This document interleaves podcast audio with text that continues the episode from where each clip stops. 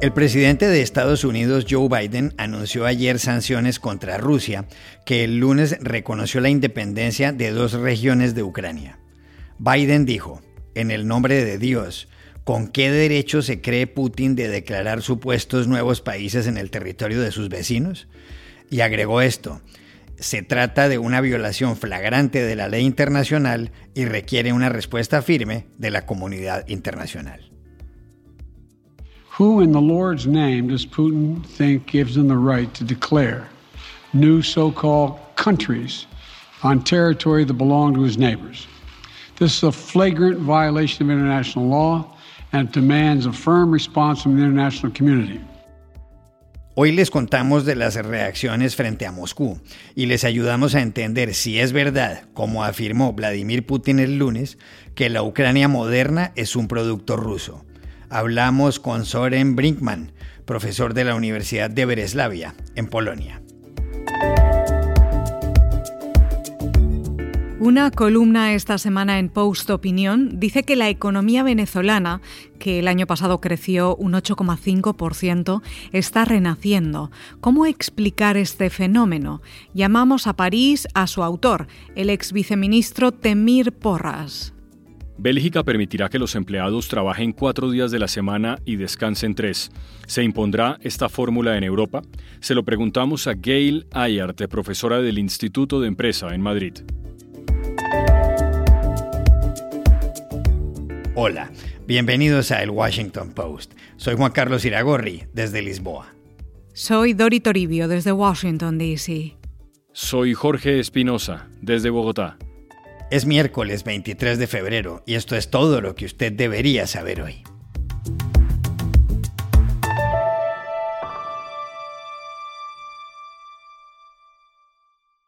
Sigue subiendo la temperatura luego de que el lunes el presidente ruso Vladimir Putin firmara un decreto en Moscú para reconocer la independencia de dos regiones del este de Ucrania, Donetsk y Lugansk, y ordenara además el envío de tropas. En ambas regiones, con una población de más de 2 millones de habitantes, hay movimientos armados que buscan la independencia con respecto a Kiev, la capital ucraniana, para unirse a Rusia. El conflicto ha dejado 14.000 personas muertas en los últimos ocho años. Dori, las potencias occidentales no se han quedado de brazos cruzados y ayer anunciaron sanciones al régimen que encabeza Putin. ¿Qué fue exactamente lo que pasó?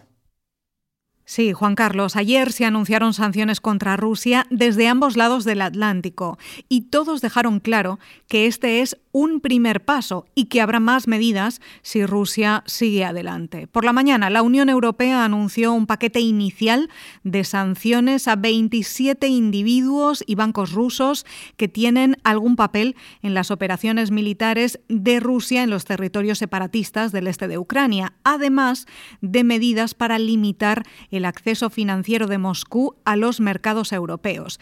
Y Berlín dio después el golpe más duro. El canciller federal alemán Olaf Scholz confirmó que suspende la certificación del gasoducto Nord Stream 2, construido para llevar gas en grandes cantidades de Rusia a Alemania a lo largo de más de 1.200 kilómetros bajo el mar Báltico.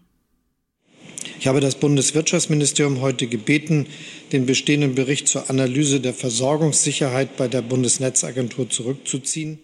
En la práctica, esto significa que el gasoducto que ya estaba terminado no recibirá la aprobación final y no entrará en funcionamiento. El presidente ruso, Vladimir Putin, tenía mucho interés en este proyecto que costó 9.500 millones de euros, unos 11.000 millones de dólares, para aumentar el suministro de gas ruso a Europa.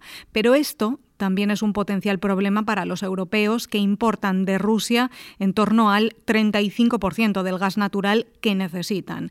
Y hubo más sanciones. El primer ministro británico Boris Johnson impuso medidas contra cinco bancos y tres multimillonarios rusos y el presidente de Estados Unidos, Joe Biden, anunció sanciones a dos grandes entidades financieras rusas y a oligarcas del entorno de Putin, además de prohibir la colocación de la deuda rusa en Europa y en Estados Unidos. El ministro de Exteriores de Ucrania, Dimitro Kuleva, aplaudió estos anuncios, pero pidió más. El mundo debe responder con todo su poder económico para castigar a Rusia, dijo. Golpeen a la economía rusa ahora y golpeen fuerte.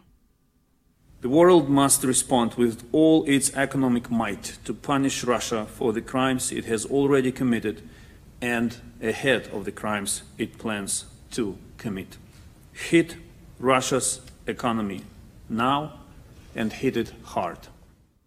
Esto lo pidió Kuleva desde Washington tras reunirse con el secretario de Estado estadounidense Anthony Blinken, quien canceló ayer la reunión que iba a mantener con el ministro de Exteriores ruso Sergei Lavrov el jueves en Ginebra, porque ya no tiene sentido, dijo, dada la escalada sobre el terreno. Para Blinken, y ojo a esta frase, esta situación es la mayor amenaza contra la seguridad de Europa desde la Segunda Guerra Mundial. Y a propósito de Blinken, también dijo que resulta perturbador que Putin vea a Ucrania no como una nación territorialmente independiente y soberana, sino como una creación de Rusia y por tanto subordinada a ella. Según Blinken, Putin desconoce la historia, la legalidad internacional e ignora a los millones de ucranianos que son ciudadanos orgullosos de un país libre e independiente. President Putin's deeply disturbing speech yesterday and his statements today made clear to the world how he views Ukraine. Not as a sovereign nation with the right to territorial integrity and independence, but rather as a creation of Russia and therefore subordinate to Russia. It's a completely false assertion that ignores history, international law, and the tens of millions of patriotic Ukrainians who are proud citizens of a free and independent Ukraine. Pero ¿tiene razón Putin al decir que la Ucrania moderna es una creación de los bolcheviques bajo el liderazgo de Lenin en Rusia? Para saberlo, llamamos a un especialista, Soren Brinkman, profesor de ciencia política de la Universidad de Breslavia, en Polonia. Bueno, pues con esta afirmación Putin se refiere evidentemente a la fundación de la Unión Soviética por los bolcheviques en el año 1922 la Unión Soviética fue fruto de la reorganización según criterios étnicos del territorio heredado del Imperio ruso.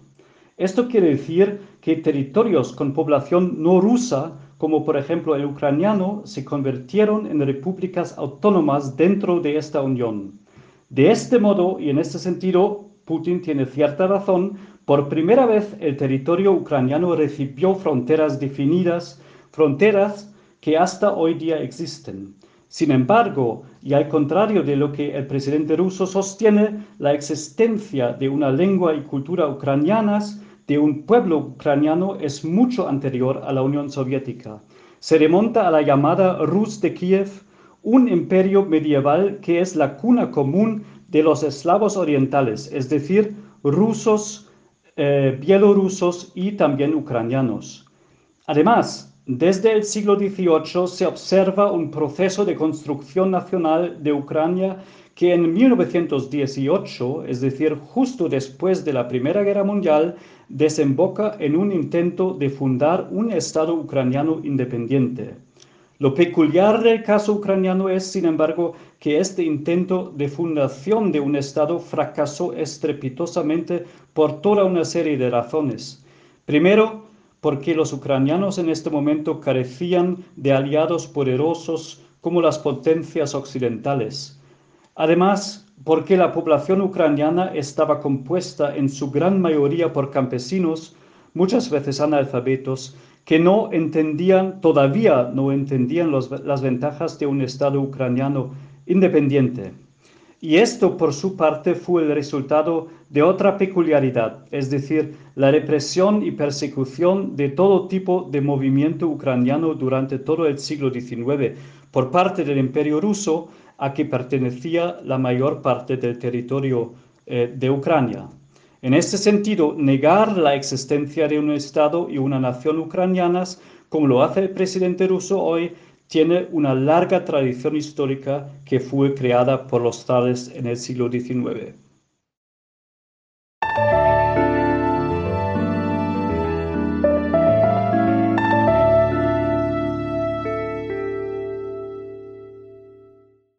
El lunes, en Post Opinión, que es la sección de columnas en español de este diario The Washington Post, apareció un artículo con un título provocador, El renacer de la economía venezolana.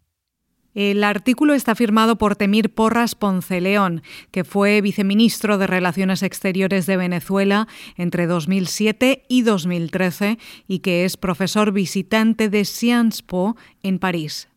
Porras argumenta que aun cuando el presidente Nicolás Maduro tiene en contra a Estados Unidos y si bien no puede acceder al crédito del Fondo Monetario Internacional, la economía venezolana está funcionando. El artículo recuerda, por ejemplo, que el Producto Interno Bruto de Venezuela, el PIB, creció el año pasado, según Credit Suisse, un 8,5%, y que eso impacta por más que exista el efecto rebote tras la pandemia. La nota señala además que si la inflación venezolana llegó al 191% en enero de 2019, en diciembre de 2021 estaba en el 7,6, según, eso sí, datos del Banco Central de Venezuela, y que incluso en medio de la crisis se registra una mayor actividad comercial. ¿Por qué está creciendo la economía venezolana en un país del que se han marchado 5 millones de ciudadanos por la mala situación y por la falta de libertades? Se lo preguntamos ayer al propio Temir Porras en París, donde trabaja como director gerente para América Latina de la Global Sovereign Advisory, una firma que asesora gobiernos en asuntos estratégicos. La economía venezolana empezó a crecer en 2021 por una razón muy sencilla y es que dejó atrás eh, la hiperinflación, que es ese fenómeno que hace que los precios suban y suban día tras día de manera vertiginosa y que no permite que haya el más mínimo comercio, que eh, eh, funcionen los negocios, que pueda organizarse la economía. Y la hiperinflación quedó atrás porque el Estado autorizó algo que era impensable hace apenas un par de años, que eh, es la circulación del dólar, legalizó el dólar en la economía venezolana y el dólar tuvo el efecto precisamente de estabilizar los precios y al estabilizar los precios hizo, por ejemplo, que los comercios pudieran de nuevo este, importar productos, ofrecerlos al público, prever una estructura de costos, eh, ofrecer salarios eh, previsibles para que la gente pueda trabajar, en fin, la economía volvió a funcionar después de haber conocido un, de nuevo un proceso eh, muy desestructurador que es el de la hiperinflación. Y por supuesto, con la estabilización de los precios, con la estabilización de la economía venezolana, la principal industria del país, que es la industria petrolera, también pudo comenzar a funcionar, ya que de nuevo el Estado tomó otra medida que era casi impensable eh, y que es abrir eh, algunas actividades petroleras al sector privado, en este caso la comercialización. Todos sabemos que el petróleo es un producto que se extrae sobre todo para la exportación, pero que en Venezuela esta actividad estaba reservada al Estado, a la empresa pública, que está sancionada por el Tesoro de los Estados Unidos y no podía eh, comercializar su petróleo. Pues a partir del momento que el sector privado empezó a incurrir en esta actividad, pues entonces las eh, exportaciones fueron creciendo y en consecuencia también la producción petrolera comenzó a recuperarse eh, progresivamente.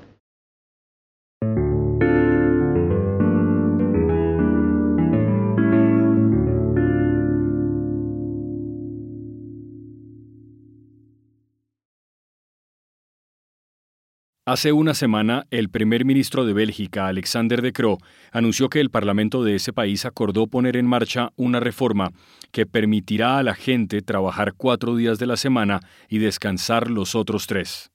La idea, sin embargo, no es trabajar menos horas en total, sino darle la posibilidad a un empleado de que pacte con su patrono cuatro jornadas laborales más largas, por ejemplo, de diez horas, para así gozar de un fin de semana de tres días. Para evitarles costos mayores a los empleadores, la hora a partir de la cual tendrán que pagar recargos será las 8 de la noche. Es importante decir que toda esta nueva normativa se aplicará a las empresas que tengan más de 20 trabajadores. El primer ministro de Cro dijo que la reforma pretende conciliar la vida laboral con la vida familiar. El objetivo es que si hoy el 71% de los belgas, que son 11 millones, tienen un trabajo estable, en 2030 sea el 80%, como en Alemania. ¿Ha llegado el momento de que los países europeos se planteen políticas laborales similares a la belga?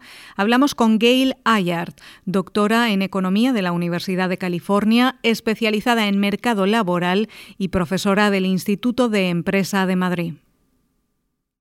Pues yo sí que creo que ha llegado el momento en que esta, este cambio se puede producir en Europa. Tenemos que tener en cuenta que no es que estemos reduciendo mucho los días que trabaja la gente. Cuando estas leyes tomaron efecto en los años 40 en la mayoría de los países desarrollados, normalmente trabajaba una persona en cada hogar y se redujeron sus horas a 40 semanales. Ahora, normalmente trabajan dos personas, entonces las horas trabajadas como mínimo, y muchos dicen que trabajan diariamente unas tres horas más, las horas trabajadas eh, son 80 eh, como mínimo. Entonces, claro, estamos hablando de una reforma que intenta eh, que la familia pueda compaginar trabajo y la vida Ah, en, el hogar, ¿no? que es mucho más complicado con 80 horas de trabajo por hogar que con, con 40. Y también creo que esto lo podríamos ver como parte de una tendencia de más fuerza hacia el trabajador, en ese péndulo que se mueve siempre entre eh, capital o riqueza y trabajo, Estamos viendo ahora muchos ejemplos de que el péndulo vaya hacia el trabajo después de estar en el lugar de capital durante eh, unos 40 y más años.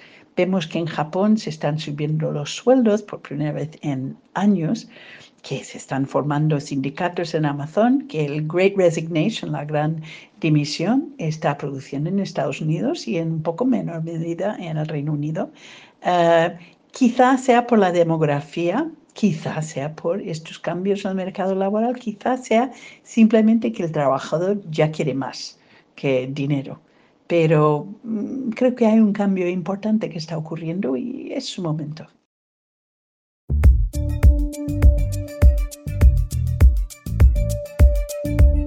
Y estas son otras cosas que usted también debería saber hoy. En México, el presidente Andrés Manuel López Obrador habló ayer después de que la Fiscalía General abriera una investigación por un caso que involucra a su hijo mayor, José Ramón López Beltrán, según diversos medios. El presidente dijo, todos debemos comparecer ante la justicia y el que nada debe, nada teme. Una investigación periodística aseguró que López Beltrán y su esposa Caroline Adams vivieron en una lujosa casa en Houston, propiedad de un alto ejecutivo de Baker Hughes, multinacional estadounidense que tiene contratos con la estatal Petróleos Mexicanos Pemex. La selección femenina de fútbol de Estados Unidos recibirá el mismo sueldo que el seleccionado masculino, además de una indemnización de 24 millones de dólares por pagos atrasados. Este es el acuerdo al que llegó US Soccer, la Federación de Fútbol estadounidense, con las jugadoras que hace seis años presentaron una queja ante la Comisión de Igualdad en el Empleo por Discriminación Salarial. La batalla legal se zanja con esta victoria del equipo femenino, que ha ganado cuatro copas mundiales y varias medallas de oro olímpicas. Y aquí termina el episodio de hoy de El Washington Post, El Guapo. En la producción estuvo John F. Burnett. Por favor, cuídense mucho. Y pueden suscribirse a nuestro podcast en nuestro sitio web, elwashingtonpost.com, seguirnos en nuestra cuenta de Twitter, arroba el post, y también nos encontrarán en Facebook, buscando el Post Podcast. Chao, hasta la próxima.